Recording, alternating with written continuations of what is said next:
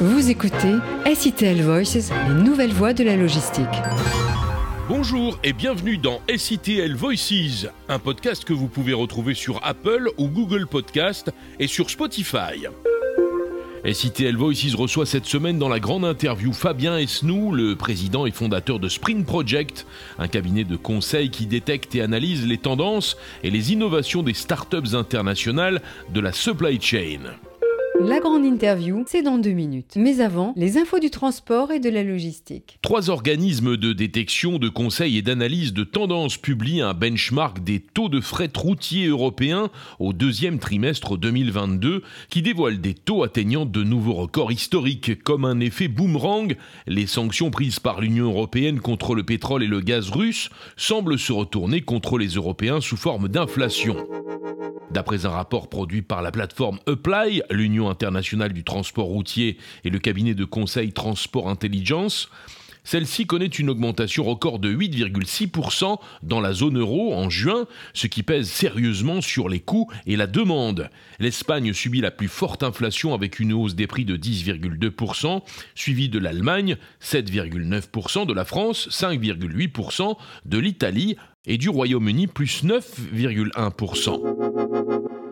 Avec la guerre en Ukraine, les prix du diesel, carburant dont dépend le fret routier, augmentent sensiblement jusqu'à dépasser en juillet de 69% le niveau de janvier. La pénurie de conducteurs de camions concerne également l'ensemble du continent, mais l'Allemagne est la plus touchée avec un manque de 50 000 à 80 000 conducteurs. Le corridor France-Espagne connaît une importante hausse des taux spot de 21,2% en glissement trimestriel dans le sens Paris-Madrid, soit deux fois la hausse moyenne des taux spot européens. L'Allemagne, très dépendante du gaz russe, voit son industrie déstabilisée par le conflit en Ukraine, tout comme la Pologne, ce qui affecte la demande dans cette zone. Tous les taux de fret routier spot atteignent des pics historiques sur l'itinéraire Allemagne-Pologne, sauf les taux spot de Duisbourg à Varsovie.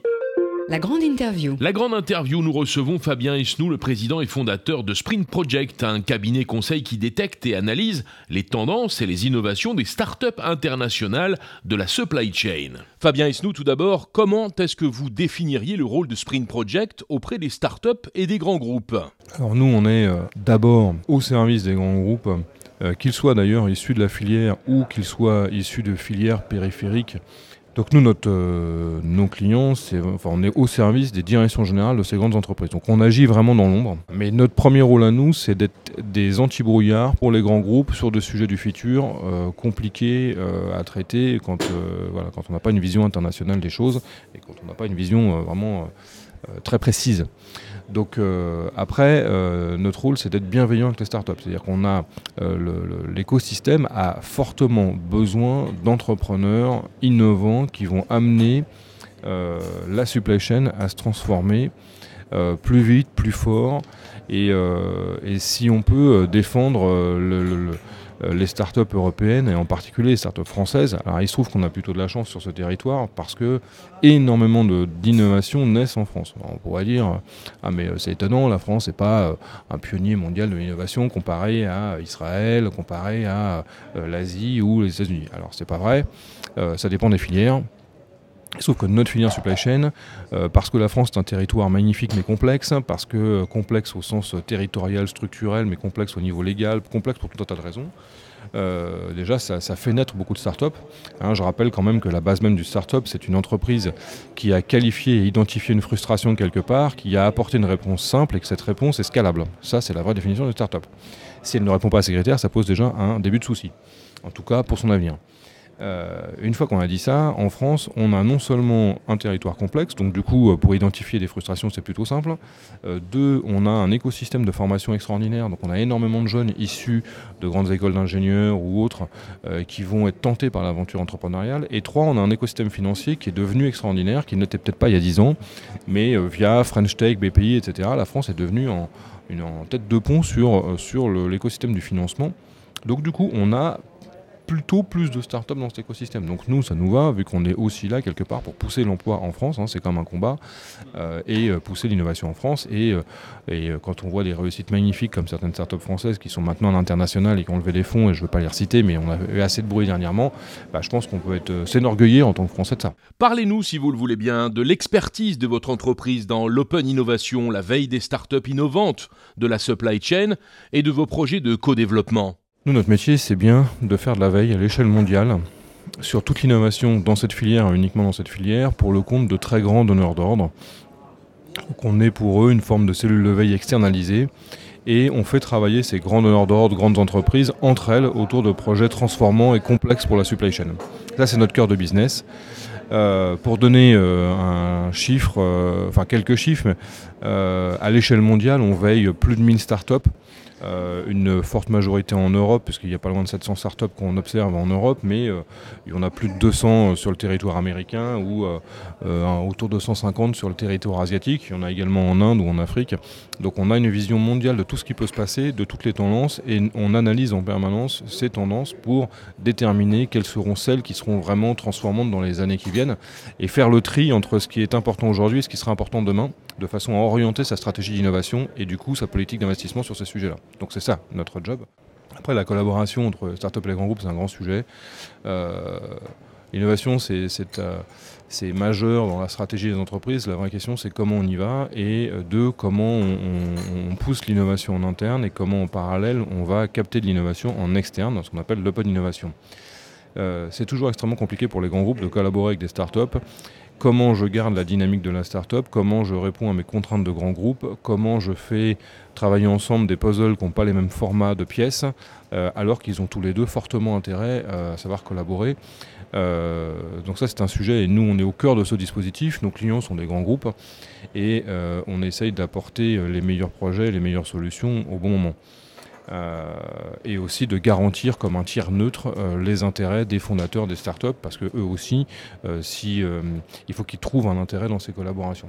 C'est une expérience qui est riche mais complexe. Beaucoup d'entreprises ont échoué dans cette dynamique. Nous, on a fait le pari d'être un tiers de confiance pour les grands groupes et pour les startups en toute neutralité et d'essayer d'améliorer les collaborations euh, sur ces sujets-là.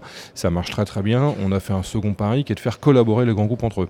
La collaboration, euh, il y a encore 5-10 ans, c'était des fois un gros mot. On disait non, mais moi on ne peut pas collaborer, on est concurrents, etc. Alors face aux défis, de notre société, typiquement autour de la transition énergétique, hein, euh, la collaboration c'est une obligation il y a certains sujets qu'on ne peut pas aborder seul, ou en tout cas celui qui va l'aborder seul va devoir y mettre des très très gros. Un sujet autour de l'hydrogène et comment on peut demain euh, utiliser l'hydrogène euh, qui pourrait être produit euh, sur des toitures de bâtiments HQE, donc sur l'excédentaire électrique. Bon, c'est des projets d'infrastructure extrêmement compliqués, bien évidemment que quelqu'un n'ira pas tout seul. ce sera des projets communs et cofinancés avec des organisations publiques. On travaille aussi sur un projet de, mise en circulation officielle d'un véhicule autonome de livraison, et je dis bien un véhicule, pas un droïde, mais un véhicule standard, véhicule de livraison, euh, sur le territoire de Troyes, avec l'aval de François Barouin et des équipes de la mairie de Troyes. C'est un projet extrêmement complexe, extrêmement technologique, où il y a énormément aussi d'enjeux légaux. Bien évidemment qu'une entreprise n'ira pas seule. C'est un conglomérat d'entreprises, et nous, notre job, c'est de réunir ces gens-là. Vous êtes particulièrement bien placé pour observer le secteur, alors on en profite. Quelles sont les grandes tendances que vous constatez à l'heure actuelle? Alors nous, on les classifie entre guillemets, il y en a une petite quinzaine, euh, et, la question c'est un petit peu euh, euh, quand est-ce qu'on va les aborder? Vous avez évidemment tout un tas de problématiques autour du last mile ou du premier kilomètre, ça dépend dans quel sens on prend le flux.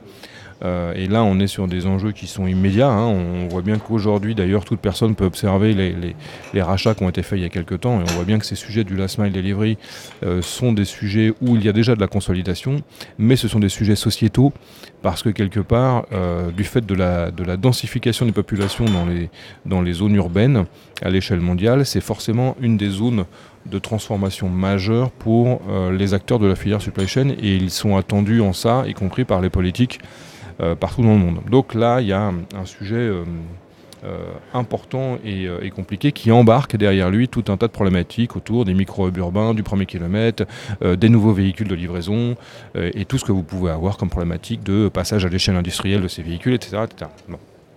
Après, vous avez un autre environnement assez technologique autour de la robotique, euh, tout ce qui va être l'autonomie. Et derrière, euh, quand vous rentrez dans ces sujets-là, vous rentrez autour des sujets de la data et de l'intelligence artificielle. De toute façon, euh, c'est des sujets qui sont complètement liés. Pas de robotique sans data, pas de data sans intelligence artificielle pour l'interpréter. donc voilà, vous avez ce, ce, type de problématique-là. Après, euh, vous avez une autre tendance assez large qui est le monde smart. Alors d'ailleurs, chez Spring Project, on dit qu'on est your smart supply partner. Pourquoi? Parce qu'on considère aujourd'hui que le monde du futur euh, est un monde smart. L'ensemble des choses qui nous entourent euh, vont se connecter, que ce soit les parkings, c'est déjà le cas quand on rentre dans un parking et qu'on vous donne le nombre de places, c'est bien un parking connecté, donc c'est déjà un smart parking. Euh, demain, notre vie sera smart, qu'on le veuille ou non d'ailleurs, et il n'y a pas de retour en arrière sur le sujet. Donc du coup, la supply chain sera smart aussi, elle sera connectée. on sera de nouveau euh, dans un monde de data qu'il faudra interpréter. Mais tout l'environnement, euh, il faut interpréter l'environnement IoT, puis demain l'environnement 5G, il faut l'anticiper, parce que ça va évidemment bouleverser notre façon d'organiser nos entreprises. Quand les smart cities seront en place, il y a quand même des grands projets d'infrastructure en France, on peut citer Dijon et, et Angers sur le sujet. Ce sont des grands projets d'infrastructure qui ont été lancés déjà. Demain, euh, ces villes seront connectées et demain, les opérateurs de ces villes devront s'y connecter. Ça pose tout un tas de sujets autour de euh, la réflexion sur les processus de stationnement, de mise à quai, etc. etc. Donc voilà, ça c'est aussi un des grands sujets internationaux, enfin des sujets internationaux plutôt, euh, qu'il faut comprendre, qu'il faut interpréter, qu'il faut anticiper pour savoir prendre position au bon moment. Pourquoi est-ce que l'innovation constitue un enjeu si important pour la supply chain et ses grands groupes?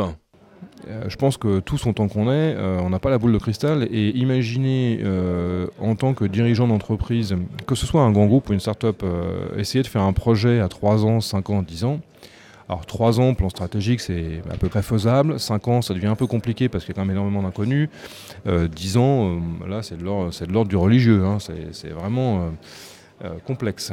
Euh, l'innovation, c'est l'actif qui vous fera passer les crises ou qui vous fera être leader sur votre marché. Euh, parce qu'il y a ceux qui sont devant, il y a ceux qui suivent et il y a ceux qui sont euh, en retard. la crise Covid l'a d'ailleurs parfaitement démontré et j'ai souvenir d'une remarque qui m'a été faite à l'écrit par un de nos clients qui est le groupe Fréquin euh, le président de Fréquin euh, m'a dit, en signant un contrat avec Spring Project en 2020, donc avril 2020, premier lockdown, donc une période un petit peu cauchemardesque. Il se trouve qu'avril 2020, nous, on a signé un contrat avec Philippe Melier, président de Fréquin. Sa remarque, ça a été de dire euh, l'innovation, c'est le meilleur moyen de sortir la tête haute d'une crise. Alors, je l'ai pris, j'étais un petit peu surpris, et il nous a donné l'autorisation d'utiliser ça dans un communiqué de presse. Donc, je le félicite, et je pense que c'est peut-être une très bonne définition. Fabien Esnou, merci. merci à vous. Je rappelle que vous êtes le fondateur de Spring Project et que vous étiez l'invité de la grande interview, un entretien réalisé par Fabrice Lamperti. SITL Voices, les brèves de l'actualité. Steph, société de transport et logistique cotée en bourse, enregistre un chiffre d'affaires de 1,06 milliard d'euros au deuxième trimestre 2022 contre 849 millions d'euros au deuxième trimestre 2021, soit une hausse de 25,1%, une croissance à deux chiffres rendue possible par une augmentation de la consommation alimentaire en avril et mai, ainsi que par l'intégration d'entreprises fraîchement acquises. Si le segment frais a été dynamique et la restauration hors domicile s'est ressaisie, les activités GMS et surgelées ont en revanche vu leur volume diminuer. Malgré cette croissance, le groupe Steph a constaté un ralentissement des volumes en fin de trimestre à cause de l'inflation et il estime donc que la situation géopolitique devrait peser sur les résultats économiques en fin d'année. Pour le premier semestre 2022, le groupe La Poste dévoile un chiffre d'affaires de 17,5 milliards d'euros, résultat de la Banque Postale et de CNP Assurance inclus, soit une hausse de 3,7% par rapport au premier semestre 2021. Le résultat net s'élève à 0,9 milliards d'euros contre 0,5 milliards d'euros au premier semestre 2022.